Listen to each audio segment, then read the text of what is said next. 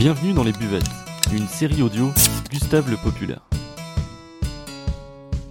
Pour ce deuxième épisode, nous poursuivons notre route dans les buvettes de la côte d'Opale, à Dunkerque, dans ce pays plus connu pour son carnaval et ses terres théâtres des deux guerres que pour ses exploits footballistiques. Alors, pour mieux comprendre le football dunkerquois, nous sommes partis à la rencontre de Maxime, supporter de l'USLD et fondateur des Ultras dunkerquois. Quelques jours avant la confirmation de la remontée en Ligue 2, il nous partageait l'amour de sa ville et de son club, ses plus belles anecdotes de déplacement, en voiture ou en gineur, ou encore ses plus récentes aventures de grande opinion.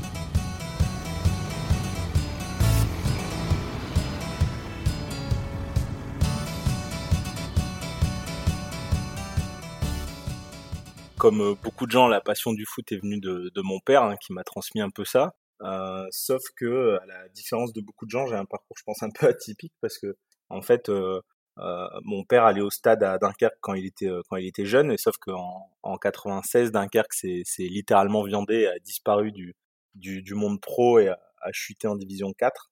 De là, mon père, de par ses obligations professionnelles, il a il a il a décroché. Euh, ce qui fait qu'en fait mes premiers pas dans un stade de foot, je les fais même pas avec mon père et je l'ai fait même pas à Dunkerque.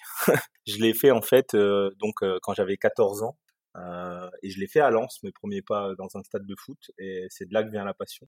Euh, c'est de là que, que j'ai tout, euh, enfin que je suis tombé dedans quoi. et en fait c'est le c'est le collège où j'étais. Le, le cuistot du collège était en fait président du club de foot et il avait des places pour un match à Lens qui était un Lens Bastia en fin de saison 2001-2002.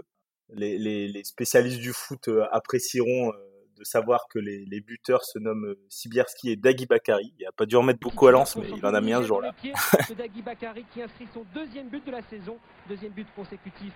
euh, match où j'ai passé le, le, clair du temps à regarder les tribunes. Euh, franchement, très honnêtement, je n'ai pas beaucoup de souvenirs du match, mais j'ai beaucoup de souvenirs de ce que j'ai vu en tribune ce jour-là. Lui qui avait débuté en pro à Lens en octobre 85. Grand coup de chapeau à Eric Sicora, modèle de fidélité. 25 ans au service du Racing Club de Lens. Mon père suivait euh, beaucoup le foot, mais beaucoup à la télé. Il allait pas, j'allais pas au stade en fait. Mon père allait pas au stade. On n'allait pas au stade à, à, Lens qui quart, une heure vingt de Dunkerque. On n'allait pas à Lille qui a une heure de Dunkerque. On n'allait pas à Dunkerque qui avait disparu euh, complètement. Et moi, j'avais demandé un jour à mon père euh, euh, parce que je passais souvent devant le stade de Dunkerque, qui était quand même un gros stade, tu vois pas un super gros stade, mais bon, quand tu t'arrives devant, tu te dis mince, c'est pas le stade municipal de Trifouilly-les-Oies, tu vois, c'est quand même un gros stade. Et je dis bah en fait, il y a un gros stade, donc il y a une grosse équipe. Et mon père m'avait dit que le foot à Dunkerque était mort. Et euh, moi, je sais pas, à 8-10 ans, je l'ai pris au pied de la lettre. En fait, j'ai dit bah il y a, plus de foot à Dunkerque, l'équipe elle n'existe plus. Et du coup, euh, c'est vrai que euh, bah, mon père il suivait surtout le foot à la télé. Et à cette époque-là, c'est vrai qu'aller voir, avoir l'opportunité d'aller voir un match à Lens, euh, bah, en 2002, Lens c'est euh, champion de France, c'est Coupe de la Ligue, finaliste de Coupe de France, demi-finaliste de Coupe d'Europe. Quand on dit en 2002, quand t'as 14 ans, euh, ton premier match de foot, tu peux aller le voir à Lens si tu veux, bah t'es carrément content, tu vois. Tu, réalises pas forcément, tu te dis putain, je vais aller voir un match, une des meilleures équipes de France grâce à mon bahut. Et en fait, bah j'ai pas j'ai pas regardé le match ce jour-là, enfin ou très peu. J'ai juste le souvenir que Bakary a marqué. Mais euh, tu vois, j'ai regardé beaucoup les tribunes et en plus j'étais perturbé à l'époque parce que je me souviens que les, les Tigers étaient pas encore regroupés au, au, milieu de la tribune. Enfin, si je me souviens bien. Et du coup, j'avais euh, bah, j'avais la partie toute colorée au milieu et la partie euh, très euh, très drapeau, tout ça, gestuelle euh, sur le côté et ça m'avait beaucoup perturbé. Et en fait, bah, les, les années d'après, je me suis débrouillé quand je pouvais pour pour continuer en fait à aller au stade parce que j'étais vraiment tombé dedans et ça, ça m'éclatait vraiment. Et donc du coup, bah, j'ai encore été voir quelques matchs à Lens pendant quelques années. Et puis c'est en 2007 en fait, donc quelques années après, où j'ai commencé à supporter Dunkerque, parce qu'en fait, euh, on était vachement dans. J'ai découvert le, les tribunes euh, un, un peu de l'intérieur. Je me suis un peu rapproché de, de, ce qui se faisait à Lens. Euh, j'ai découvert un peu le, bah, le monde, le mouvement ultra, tu vois, le, le côté un peu euh, supporte un peu l'équipe de ta ville, tu vois le, le côté euh, voilà tu, tu défends ta ville mais le foot c'est plus que du foot c'est le côté culturel c'est le côté identité tu vois un peu où tu, tu racontes ton histoire où tu défends un peu ton histoire et ton patrimoine quelque part. Et en fait euh, bah tout ça ça m'a vachement parlé. Et en 2007 en 2007 j'ai appris que j'ai découvert finalement que le foot à Dunkerque était pas si mort que ça euh, parce qu'en fait Dunkerque a, dont on ne parlait absolument pas à l'époque. Il hein. faut resituer l'époque où il n'y a pas les réseaux sociaux, il n'y a pas, voilà, même Internet, on est sur un Windows 2000 qui rame à mort quand tu vas sur Internet. Euh, il n'y a pas tout ce qu'on a aujourd'hui, tu vois. Et parce qu'aujourd'hui, dire euh, on n'avait pas connaissance de l'équipe de foot de Dunkerque, ça paraît fou. Et en fait, il y a, y a 15 ans, clairement, enfin moi j'étais pas un mec connecté, j'avais pas du tout sur le peu d'internet qu'on avait. Et en fait, c'est vrai que ben, la presse locale parle un peu de Dunkerque en 2006-2007 euh, parce que Dunkerque fait un petit parcours en coupe et Dunkerque doit aller à Clermont-Ferrand. Et en fait, c'est comme ça que j'ai commencé à, m'intéresser plus en détail au foot à Dunkerque et à dire bah voilà, en fait, euh, le support l'équipe de ta ville, c'est bien de le dire, mais c'est mieux de le faire. Enfin, moi, je suis Dunkerquois, je suis pas autre chose et j'ai toujours été très fier d'être Dunkerquois et ça m'a paru très naturel de commencer à mettre les pieds à Dunkerque et, et d'essayer de créer un groupe de supporters à Dunkerque. En fait, ça s'est fait comme ça.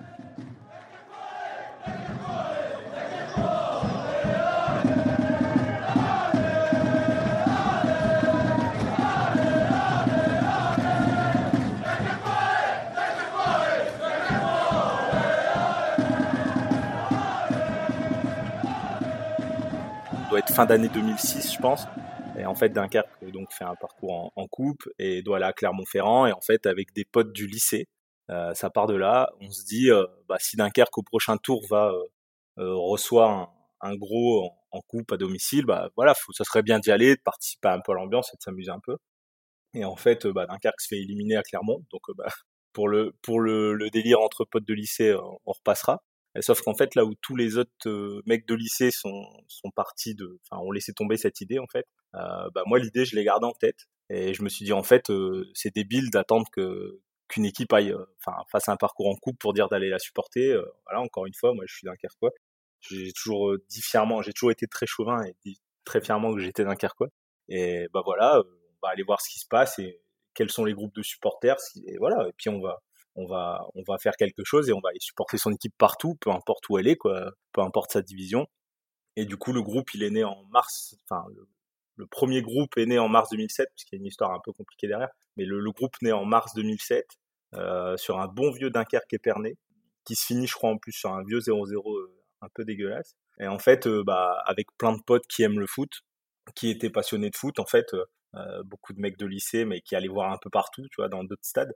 Bah, on s'est regroupé, on était une vingtaine au premier match et on a commencé à chanter pour, Dunkerque de manière très spontanée, un peu, à la, un peu beaucoup à l'arrache. Euh, deux semaines après, on a Dunkerque-Nancy contre la réserve de Nancy où on est euh, une trentaine. Et, voilà, et ça, décolle bien. Et, euh, puis après, ça se viande un peu parce que en fait, bah, les, gens, si, à l'époque, si tu les, les relançais pas tout le temps, bah, ils suivaient pas du tout le foot en fait. Et, là, c'est une petite claque pour moi parce que je me rends compte à cette époque-là que, que en fait, euh, bah, moi derrière ma démarche qui est assez sincère, euh, bah, beaucoup de gens s'en foutent et viennent juste pour se marrer. Et, euh, moi qui croyais naïvement que les gens avaient adhéré vachement au projet, en fait, pas du tout. Et en fait, bah, pendant quelques semaines, quelques mois, c'est super compliqué. Et, puis en fait, on arrive en, la, saison se termine et puis en septembre, en août-septembre, quand la saison reprend, il y a un autre groupe de supporters qui s'est créé euh, pendant la trêve, un, troisième groupe, parce qu'il y avait déjà un groupe à Dunkerque, donc nous deux plus celui-là trois. Et en fait, euh, là-dedans, il y a des anciens qui ont connu la D2. Ça prend pas de fou non plus, et on se retrouve en gros avec trois groupes de cinq supporters. J'exagère, tu vois, mais on se retrouve à, à 15 supporters, mais répartis en trois groupes différents. Et donc le, les vrais ultra dunkerquois euh, tels qu'ils existent aujourd'hui, ils sont créés en septembre 2007. Et c'est une fusion de, de, deux des trois groupes qui se sont réunis, donc avec des anciens de la D2, des, mecs, des mecs vraiment impliqués, tu vois, pas des mecs qui vont à droite à gauche, des mecs qui veulent vraiment être là pour leur équipe et pour leur ville.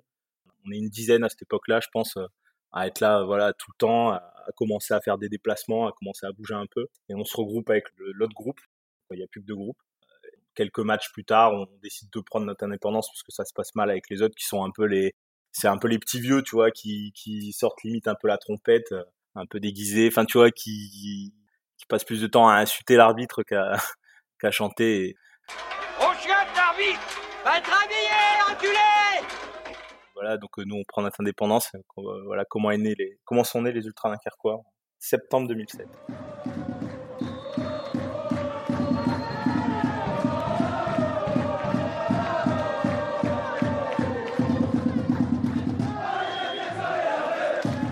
Ce qui est compliqué, c'est que tu, te retrouves à, à 10, il y a des matchs où c'est compliqué, il y a des matchs où les gens sont pas là. euh, parce qu'il y a des gens qui ont connu la D2, qui ont euh, une trentaine d'années, qui ont des gosses, tu vois. Enfin, il y a, pas mal d'étudiants et de jeunes, tu vois. Il y a, des jeunes, il y a des mecs de 15 balais. Enfin, il y a vraiment de tout. Et, et ce qui est très très fort à cette époque-là, c'est qu'en fait, on est 10, euh, 15, voire 5 des fois, et on avait une seule ligne de conduite. En fait, ça se passait pas très bien avec le club parce que sur les premiers matchs, on est arrivé comme des bourrins, on a voulu tout révolutionner, on a pété des, fumigènes. Le, le, club pouvait pas nous blairer très clairement. On était un peu les mecs qui venaient faire les cons. Et on, on s'est fixé une ligne de conduite assez vite, ce qui a été de dire peu importe ce qui se passe, euh, peu importe notre nombre, nous on vient pour encourager notre équipe parce qu'on aime notre ville et peu importe combien on est, c'est ce qu'on fera partout où on ira. Et en fait, bah, des fois on était euh, on était 10 et on chantait comme des dingues en fait, même à 10 et on, on lâchait rien du tout. ce qui nous a valu de gagner vachement en crédibilité et en respect de la part des autres. Et en fait, bah, pareil en termes de déplacement, euh, on a commencé à faire des déplacements. À l'époque, on était en groupe ouest, puisque CFA, on était en CFA, donc c'est euh, Nord-Bretagne, c'était le groupe. Euh, on allait à Rennes, on allait à le plus loin, c'est Plabennec, enfin c'est dans le Finistère, tu vois, c'est quand même assez loin pour un groupe de CFA. Et puis nous là-bas, on fait un J9, tu vois, euh, et puis on chante pendant une heure et demie, enfin un truc de fou pour un petit groupe comme le nôtre qui venait de se lancer, quoi. Et voilà, il y a eu des moments très difficiles, il y a eu des moments où tu peux pas chanter parce que t'es pas nombreux, il y Enfin voilà, il y a des moments compliqués parce que dans tous les groupes il y a des moments compliqués, mais bah, quand t'es 10 c'est forcément plus fort. Mais d'un autre côté, euh, c'est vrai que on était un groupe très solidaire. Enfin quand on commençait à chanter, on s'arrêtait plus. Donc il y a eu des moments compliqués, mais finalement je me demande presque aujourd'hui si c'est pas nos plus belles années, parce qu'on se marrait quand même bien. Puis il y avait un côté vachement à l'arrache aussi qui, qui était assez drôle.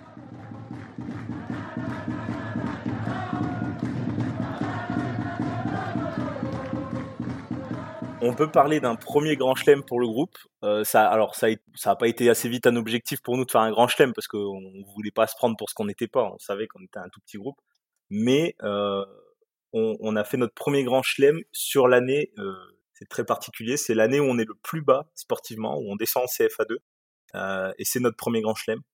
Donc c'est l'année où, euh, où des gens, le stade des fois, il y avait des matchs devant 300, 400 personnes, c'était ridicule et c'est l'année où euh, nous on a été le plus soudés, où on a été le plus euh, le plus costaud et euh, où on s'est le plus éclaté. Je pense que c'est une de nos meilleures années. Et donc on fait un grand chelem en CFA2 avec une personne, mon père d'ailleurs. Mon père fait le grand chelem cette année-là. Donc c'était un des plus anciens du groupe. Enfin tu vois, son surnom c'était Papy. Enfin, c'est encore son surnom d'ailleurs.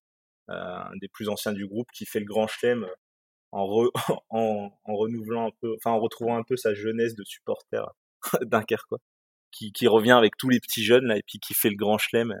Euh, et c'est à l'heure actuelle encore le seul grand chelem du groupe, tu vois. Comme quoi, on est toujours, euh, on reste un petit groupe, hein, on reste, on reste avec les, les, difficultés que peuvent connaître les petits groupes, hein, voilà, surtout sur les déplacements. C'est pas, c'est pas évident. Puis là, en national, c'est le vendredi, donc c'est encore autre chose. Et voilà, donc en CFA2, donc il y a 10 ans à peu près, on faisait notre premier grand chelem et seul grand chelem. Après, les déplacements étaient plus proches. Euh, pour certains, parce qu'on a quand même fait quelques déplacements un peu plus lointains. Mais, euh, mais voilà, on a fait euh, un grand chelem à l'heure actuelle.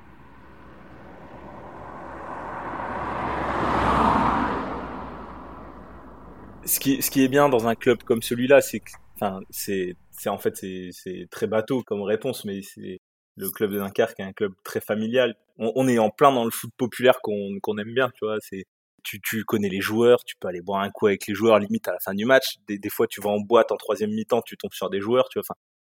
Bah, en national c'est un peu moins vrai, mais en CFA, CFA2, on, tu te marres énormément avec ça, tu vois. Euh, clairement, c'est un, truc super familial. Une fois que tu enterres un peu la hache de guerre avec les, dirigeants après quelques moments compliqués, quand tout le monde comprend qu'il a un peu besoin de l'autre, les, les, relations s'apaisent un peu, même si c'est pas toujours évident, mais et, au final, bah, tu retrouves un truc super familial et avec des mecs de, du cru sur le terrain, tu vois t'as pas des mecs qui viennent de je sais pas où. Il y a eu des, y a eu des joueurs hein, qui venaient pour le pognon parce que Dunkerque même en CFA c'était un des plus gros budgets de la poule de CFA.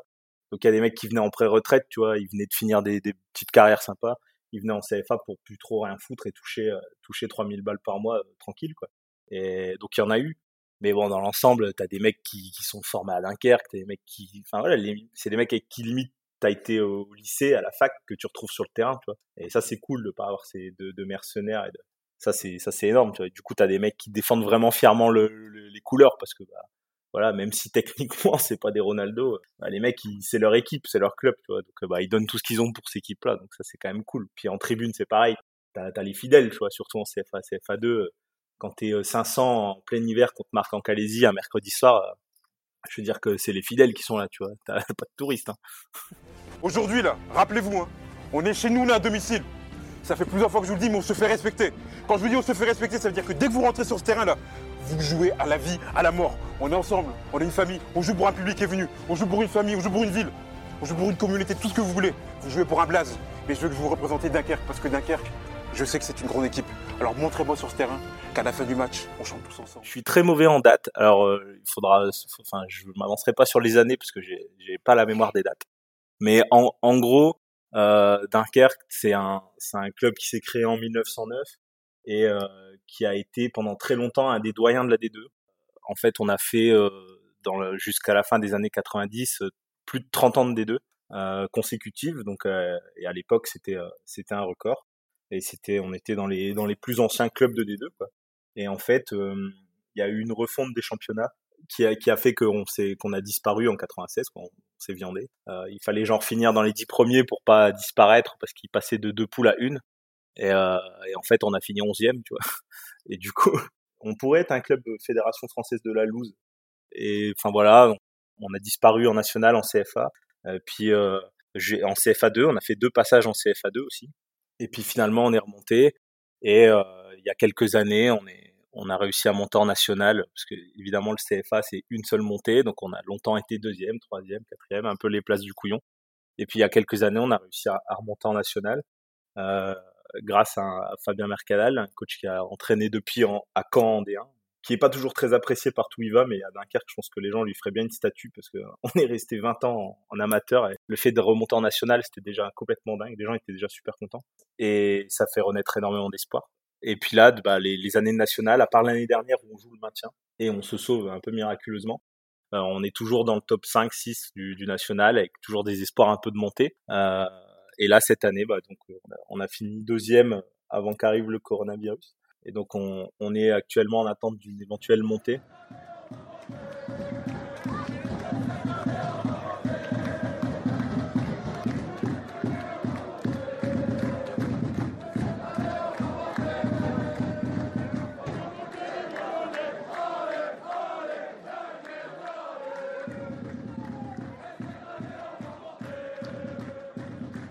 Voilà un peu pour, pour, le parcours. Il y a eu des hauts et des bas. On est resté très longtemps en D2 sans, sans jamais avoir vraiment d'espoir de monter en D1 finalement. Parce qu'on n'était pas un gros budget. On n'est pas une ville de foot. Hein. Ici, clairement, c'est pas une ville de foot. Tu peux avoir des grosses affiches ici où, où t'es même pas 2000. Hein. Enfin, déjà, si c'est en période de carnaval, le carnaval ici, c'est une religion pour beaucoup de gens. T'es en période de carnaval, ton stade, il est vide hein, déjà. Après, c'est une équipe qui sait aussi, qui aussi un peu faire remarquer en coupe. Ces, ces dernières années, on a eu quand même quelques petites épopées on a un match il y a quelques années où on va à Montpellier, là, quand Montpellier est en D2. C'est c'est le premier gros gros déplacement des Ultras quoi d'ailleurs, euh, où on fait 2 J9. Enfin gros gros déplacement. 2 J9 pour nous c'est énorme. pour resituer quand même. Pour un groupe de 40 personnes, faire 2 J9 c'est quand même pas dégueu. Euh, surtout pour aller à Montpellier, à l'autre bout de la France. Et en fait, euh, on gagne à Montpellier. Qui a, c'est l'année où Montpellier remonte en D1, donc ils sont deuxième ou troisième de D2 quand on les joue. Nous, on est en CFA et on va gagner là-bas ce qui nous donne le droit d'aller jouer Lille euh, en, 16e de finale. Enfin voilà, on quand même fait aussi quelques parcours, quelques moments un peu sympas. On, joue Metz, Rennes, tu vois, ce genre de, match qui te permet d'avoir des belles grosses affiches, un stade plein, des visiteurs. Ça fait aussi partie un peu de l'histoire récente de Dunkerque, aussi la capacité d'aller euh, d'aller au moins jusqu'en 32e de coupe relativement régulièrement depuis quelques années.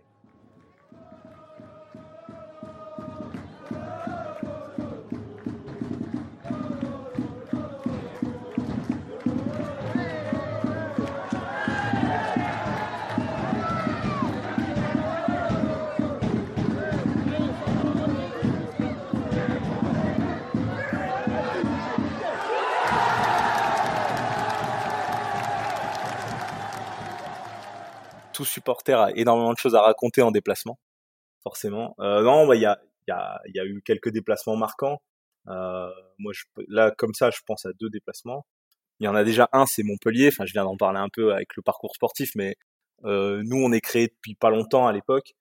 Je, je sais plus si c'est 2008 ou 2009, mais tu vois, soit on a quelques mois, soit on a un an. Enfin, tu vois, on fait des petits déplacements chez les réserves pro.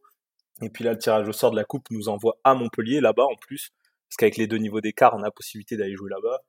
Là, tout de suite, pour nous, c'était c'était la Ligue des Champions, tu vois. On allait jouer à Montpellier, on se dit putain, on va jouer chez une équipe pro avec euh, des supporters chauds, tu vois. On va vraiment s'éclater. Puis bah, on, envoie 15 ou 16 personnes là-bas dans deux J9. Euh, on part après 50 km de route, euh, on fait un accident sur l'autoroute, il y a un J9 qui finit en contresens.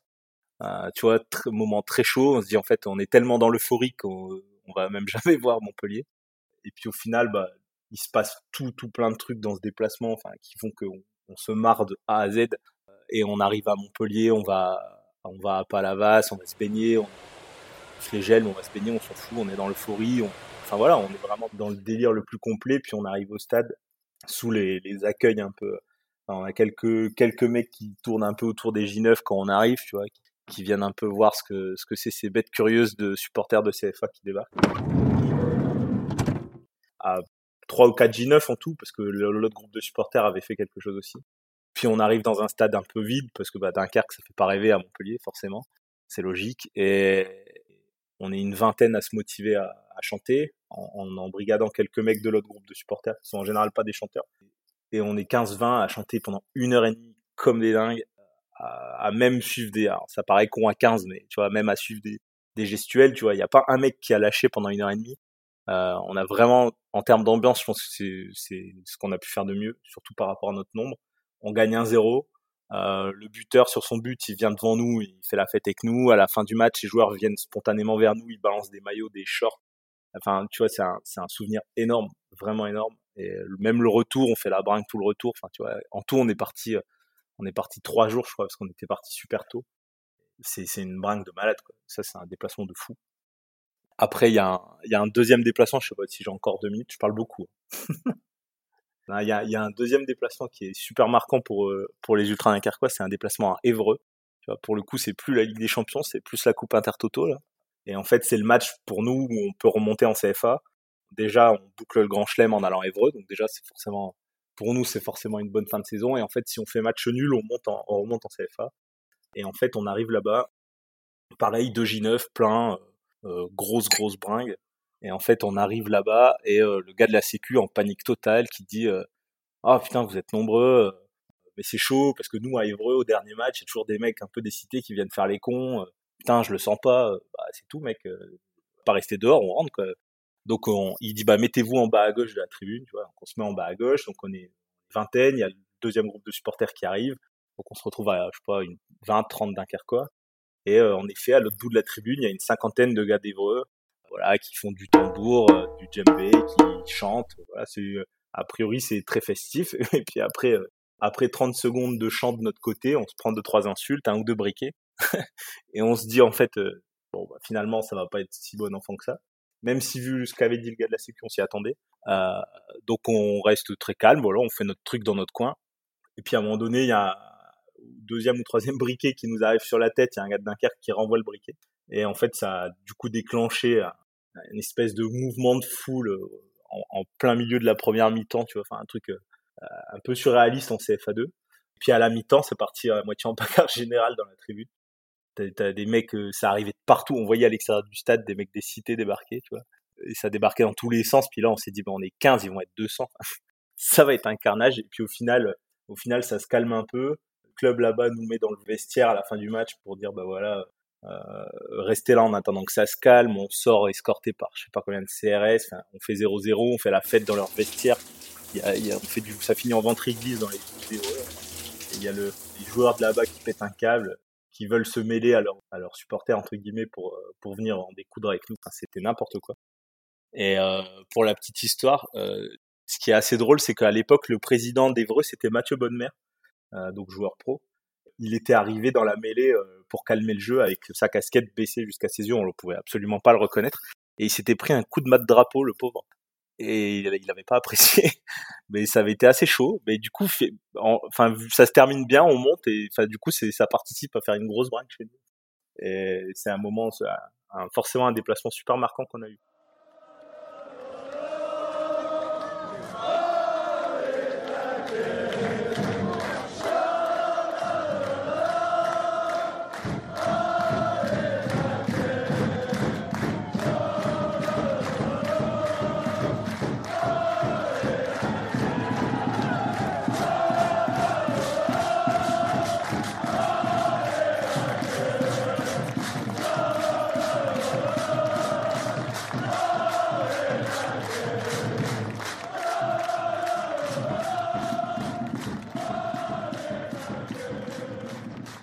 Troisième déplacement qui me revient. Un des déplacements les plus loin qu'on ait fait, à Luznac.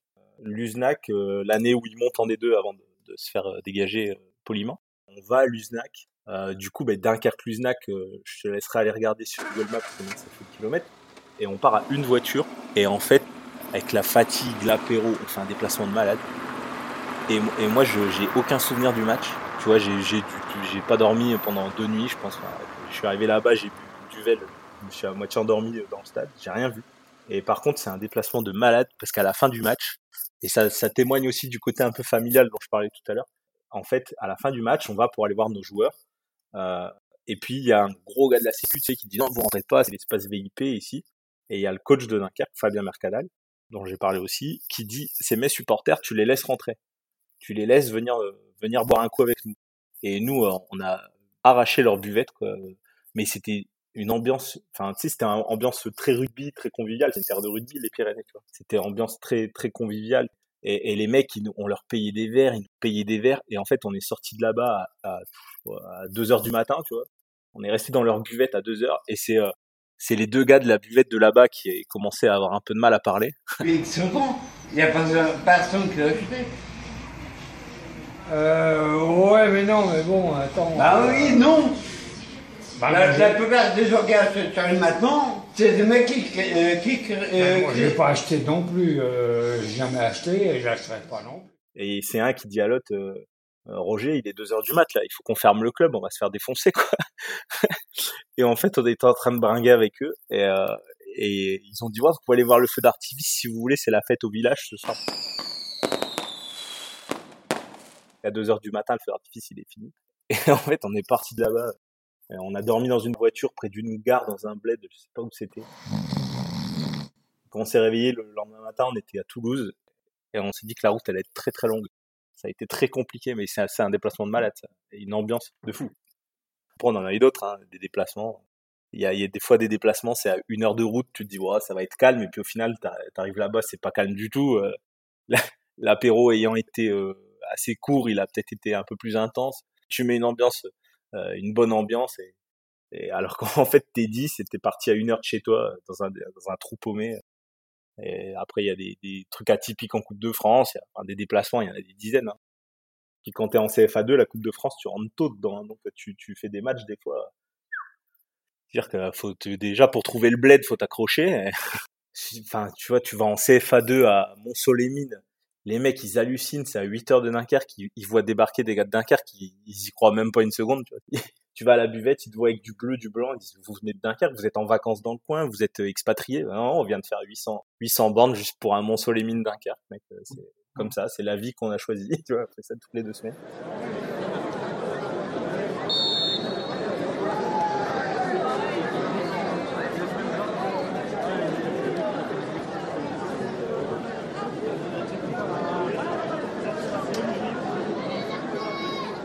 CFA, CFA2, souvent, il n'y a pas de parcage. Rien. Euh, bah, en plus, enfin, nos premières années, il y avait rien. Ils savaient même pas qu'il y avait des gars de Dunkerque qui allaient arriver. Tu sais, tu te mettais dans le stade, tu commençais à chanter pour Dunkerque. Et puis, eux, ils disaient, mais c'est qui? C'est qui ces mecs-là? Sais, quand tu chantais, tu te retournais, puis tu voyais tout le monde te mater, parce disaient, c'est qui ces mecs-là? En, bah, CFA, CFA2, enfin, en CFA, CFA2, mais je veux pas dire de conneries, mais à Dunkerque, on a eu Mulhouse qui est venu, on a eu Beauvais qui est venu, Épinal, il y a des mecs d'Épinal qui sont venus, tout petit groupe, c'était pas nombreux. Enfin, franchement, euh, si, on a vu 10 groupes venir, il y a Wascal qui est venu aussi. Si on a vu 10 groupes venir en nos années CFA, CFA2, c'est bien, quoi. Donc, tu vois, quand tu te déplaces, les mecs, ils hallucinent, puis t'es souvent dans des stades où, c'est pas suivi, tu vois, le CFA en France, c'est pas, c'est pas la décate allemande. Euh, tu vas à Amnéville, c'est devant 200 personnes, tu, tu vas à Raon-l'Étape, c'est devant 80 personnes, enfin, les stades sont quasiment vides.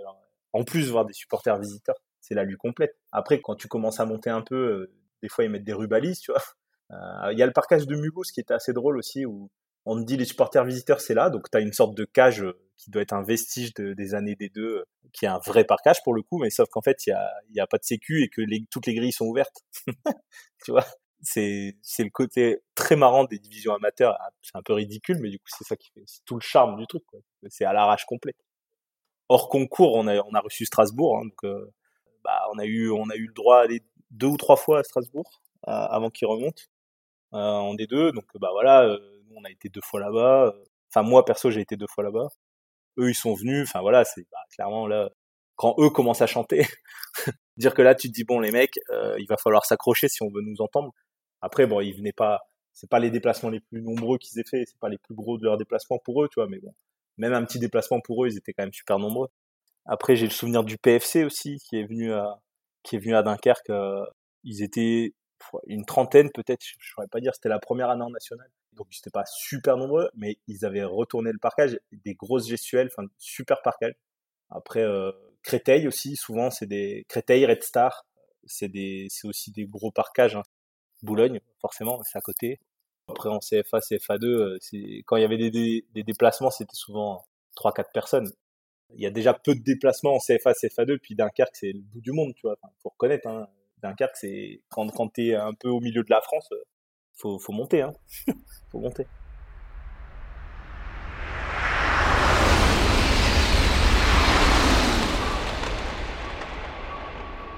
Le grand doping, euh, le terme en lui-même, forcément, et la pratique, je l'ai découvert assez tard, mais comme j'adorais aller voir des matchs de foot, ça m'a paru assez naturel. Finalement, il y a quelques années, euh, quand, quand j'avais vu Bruges jouer Copenhague, ça a été mon premier match enfin voilà, hors France et même hors Lens ou Dunkerque. C'est mon premier vrai grand up. Bruges Copenhague, mais tu vois, quand, quand tu es à une heure de Bruges et que tu vois que Bruges joue la Coupe d'Europe, enfin, quand tu commences à réaliser que tu peux aller voir des gros matchs à 50 minutes de chez toi euh, dans un autre pays, bah, tu voilà, tu cherches pas, c'est comme ça que c'est tombé. après, il y avait une bonne ambiance ce soir-là côté Bruges. J'ai vu surtout le parcage de Copenhague où ils, je sais pas combien ils étaient, ils devaient être 30. Et les mecs, cagoule, fumigènes, ils ont retourné le stade de Bruges à 30 ils, perdaient, ils enfin, à un moment ils perdaient, ils étaient éliminés, ils ont rien à foutre, on continue, on chante. Après ils ont réussi à se qualifier, enfin ils avaient retourné le truc à 30. Et ce jour-là j'ai dit mais en fait euh, il y a vraiment des trucs de dingue, tu vois, euh, ce qu'on peut voir un peu en France et ce que j'avais déjà vu. Là je me suis dit il y a vraiment des mecs, c'est même plus des mordus, tu vois, là c'est vraiment, là franchement c'était vraiment très très fort ce qu'ils avaient fait.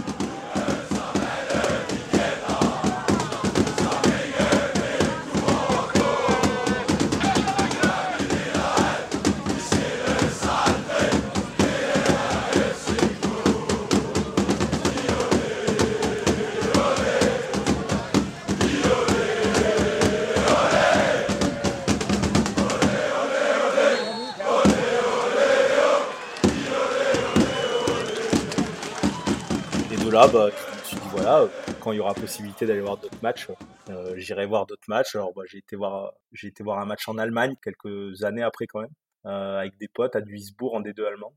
Après, euh, c'était des matchs beaucoup en Belgique, puisque bah, à Dunkerque, on est frontalier avec la Belgique. Des matchs à, à Anvers, à Bruges, à Gand, à Ostende. Ostende, c'est 30 minutes de Dunkerque. Tu vois, finalement, tu peux aller voir un gros match de Coupe d'Europe ou un gros gros match de championnat belge où il y a quand même de belles ambiances par moment à Ostende, à 30 minutes. Et en fait, euh, le, du grand doping, vraiment, euh, c'est assez récent pour moi en fait, parce que j'en ai fait, enfin j'ai fait quelques matchs il y a, plusieurs années, mais au final c'est assez récent où je me suis dit euh, que je voulais vraiment aller voir le côté foot et culture dans, dans les villes. tu vois, avant c'était plus pour dire de faire une sortie pour se marrer avec les potes, tu vois, et le côté découverte d'une ambiance et de la culture locale par le foot, le vrai côté grand dope qu'on peut retrouver, tu vois, bah je le veux dire que ça fait ça fait surtout deux trois ans madame a été très vite convertie au fait que le foot faisait partie intégrante de ma vie et qu'il fallait pas l'enlever, qu'il fallait pas chercher à l'enlever, sinon ça allait très mal se passer. Mais c'est vrai que bah, quand on voyage, euh, moi j'ai toujours tendance à regarder s'il y a un match de foot dans le coin, tu vois. Alors au début on voyageait puis on se disait ah bah tiens il y a un match dans le coin par pur hasard, euh, bah voilà ça m'intéresse. Euh, maintenant il y a des moments où on se dit tiens bah ça serait cool de voyager là-bas parce, parce qu'il y a un match où on inverse un peu le truc. C'est pour ça que je dis que c'est assez récent finalement. Avant, j'allais voir des matchs un peu près de chez moi. Et puis, s'il y avait un match là où j'étais dans le coin, j'allais le voir. Maintenant, depuis 2-3 ans, euh, plus tendance à dire, tiens, bah là, il y, a un gros match à Dortmund. Bah tiens, euh, est-ce qu'on n'irait pas un week-end à Dortmund tu vois? C'est pour ça que c'est assez récent pour moi. Maintenant, j'en ai vu quand même quelques, quelques matchs sympas. C'est souvent devenu un cadeau d'anniversaire maintenant. Euh, là, je devais aller voir un Milan-Juventus là, avant que le coronavirus n'arrive. Tu vois, qui était un cadeau.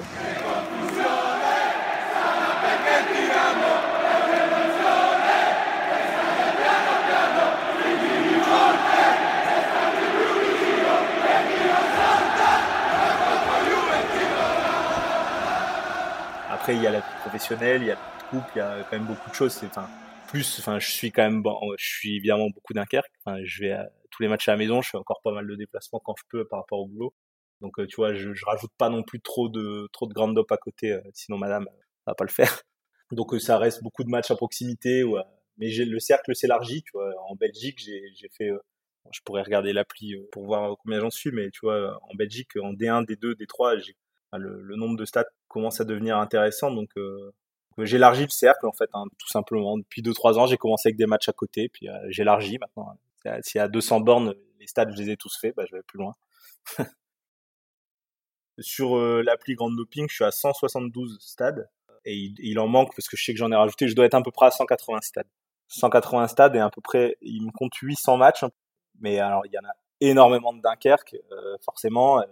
Sur les 172 stades, y en a la grande majorité, c'est pour Dunkerque parce que les premières années, quand j'étais encore étudiant, euh, je faisais, enfin, je ratais deux, trois déplacements par an, tu vois.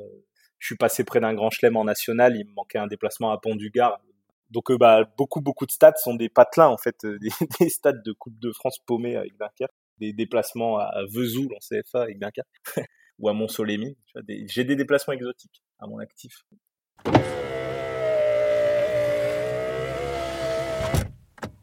Euh, je, pense que Duisbourg, en D2 allemande, euh, c'est un de mes meilleurs souvenirs de Grand Dop parce que c'était euh, peut-être parce que c'était un des premiers, un des premiers où je m'éloignais vraiment. Et en fait, c'était de la D2 allemande, donc on s'attendait pas à, un truc de fou. Je connaissais pas trop à l'époque, c'était il y a plusieurs années le, les tribunes allemandes quoi. Et je m'attendais pas à un truc de fou. On était parti à trois potes pour le délire pour dire d'aller voir un match en Allemagne. Et en fait il y avait une ambiance de malade première journée de D2 allemande, tu vois. Enfin, ils avaient fait un tifo sur toute leur tribune avec le logo de leur groupe et de leur club.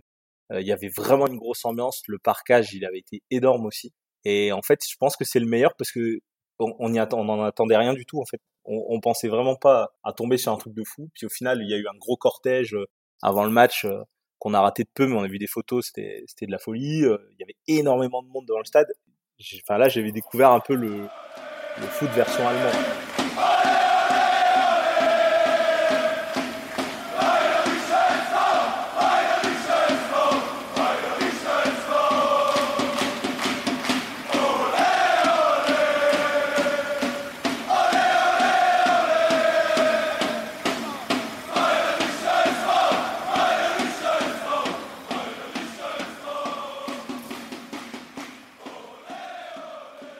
Après, euh, il y a des y a des déceptions. Y a quand tu vas à Dortmund, c'est c'est pas très original, tu vois, mais tu te dis ah bah cool, je vais à Dortmund, tu vois, le mur jaune, le machin. Puis au final, quand le match commence, ils sont ils sont 300 à chanter. et là, tu dis ah ok, bah, le mur jaune, c'est un gros flop. C'est heureusement que le parquage était efficace ce jour-là parce que sinon euh, paye ta déception. Mais bon, il y a eu quelques matchs sympas. J'ai fait un match en, en Écosse aussi de euh, le Celtic Glasgow à, en déplacement à Kilmarnock charmante bourgade écossaise, n'est-ce pas? Celtic qui remplit euh, les deux tribunes derrière les buts, c'est l'invasion totale, euh, avec une bonne petite ambiance quand même, parce que je, me disais euh, la Grande-Bretagne c'est pas ouf, et bah, ce jour-là j'avais été agréablement surpris par les Écossais. Nulle région n'a autant souffert de la guerre à deux reprises, en 14-18, puis en 39-45, que le Nord-Pas-de-Calais. Et nulle ville n'a subi autant d'outrages que Dunkerque. Dunkerque est le symbole de l'effondrement de l'armée française en mai 40. Le théâtre de la plus grande évacuation de tous les temps. Le témoin d'un abandon de matériel militaire comme on n'en avait jamais vu. Dunkerque a connu la débâcle française, puis quatre ans plus tard, la débâcle allemande. La ville et ses alentours ont été une poche assiégée à l'aller et au retour de la guerre. Érigée en forteresse par Hitler, Dunkerque a été aussi la ville la plus tardivement délivrée, à tel point que la France libérée l'avait oubliée. Dunkerque, c'est voilà, une ville qui a été détruite à, 90% pendant la Seconde Guerre mondiale. Donc, bah, euh, on avait une ville d'architecture euh, euh, flamande qui ressemblait un peu à, Lille, belle ville, tu vois. Quand on voit des anciennes photos, on est en dépression totale. Et bah, après la guerre, on nous a reconstruit un centre-ville à la va-vite. Donc, on a une ville voilà, qui est fort marqué par ça. Euh, ville marquée par le carnaval, évidemment, forcément. Le carnaval de Dunkerque, je pense, qui est connu un peu partout. et qui, qui entraîne pas mal de complications si on veut garder un lien avec le foot, parce que bah, énormément de gens. Moi, je, je, je fais le carnaval, mais je suis pas un, je suis pas un, dingue de ça non plus, tu vois. Euh, mais euh, mais il y a des mecs qui sont vraiment fous fous de ça et bah c'est vrai que pendant ça dure trois mois et pendant trois mois de carnaval il y a des mecs que tu perds un peu au stade tu vois enfin tu ils sont encore là mais la tête elle est pas encore trop là tu vois parce que le carnaval reste au-dessus de tout ici c'est un truc de fou c'est c'est vraiment c'est une tradition euh, il y a des gens ils vivent que pour ça toute l'année tu vois c'est le gros truc de Dunkerque c'est vraiment le carnaval enfin quand on en parle au, au JT en disant qu'il y a le carnaval de Dunkerque euh, pendant un gros week-end. Ça dure trois mois tous les week-ends et il y a des mecs qui attendent que ça toute l'année. Il y a vraiment, enfin c'est le truc de Dunkerque, tu vois. C'est vraiment, en fait c'est, euh, bon, pour la petite histoire sans rentrer trop dans les détails, mais c'est euh, à, la base c'est les pêcheurs qui partent en mer et qui font une grosse bringue avant de partir en mer. C'est pas il y a dix ans, hein, évidemment, c'était il y a quelques centaines d'années. Les mecs partent en mer et ils savent pas en fait s'ils vont revenir. Ils font une grosse bringue et voilà. Et en fait cette tradition là elle est restée c'est une bringue géante de trois mois, quoi, dans toutes les villes autour de Dunkerque.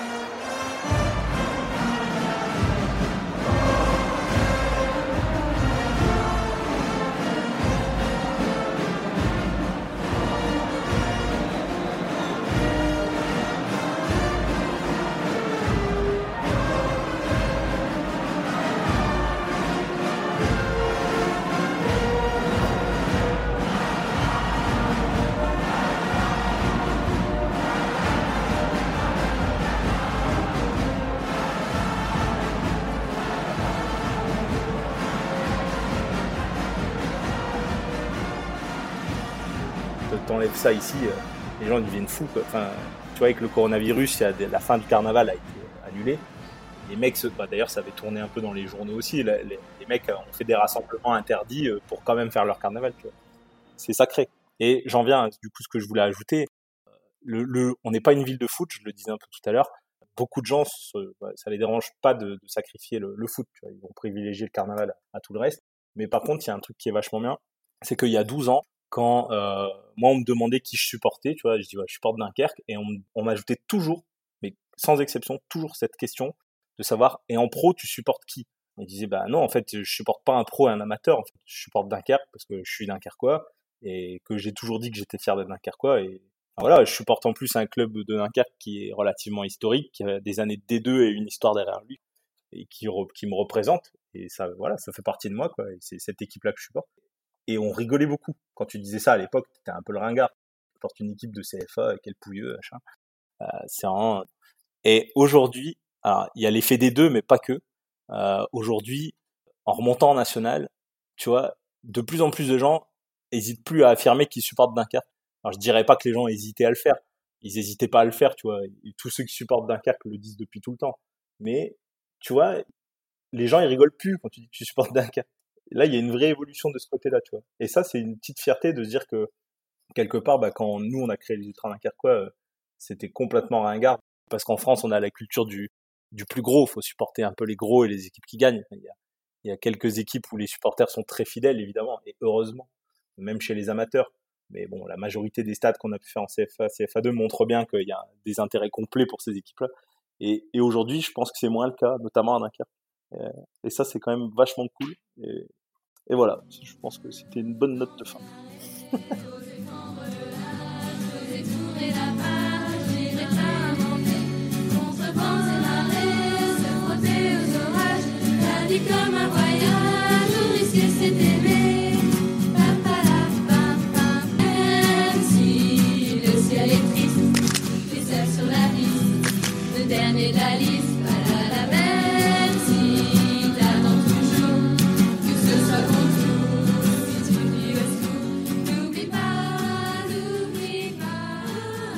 continuer à vous faire voyager depuis votre canapé et vivre de nouvelles aventures et mésaventures dans les effluves du football populaire, je vous donne rendez-vous dans une quinzaine de jours pour un nouvel épisode.